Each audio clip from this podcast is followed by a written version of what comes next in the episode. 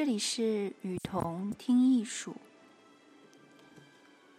首先，我提出两个问题：作为一位艺术家，你最希望自己的作品在什么样的环境里展示？作为一位艺术爱好者，你最希望在什么样的空间里看到自己心仪的作品？我想每个人都有自己心里的答案。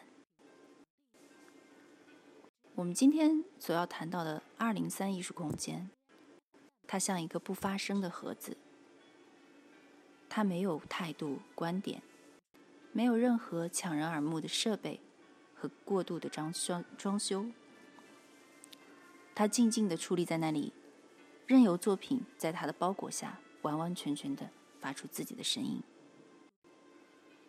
在这里，作品是安静的，却是有生命的。百分之百的展现作品本身的价值，是二零三艺术空间的创始人对空间的要求。这也体现了对作品和艺术家的充分尊重。因此，使很多艺术家心向往之。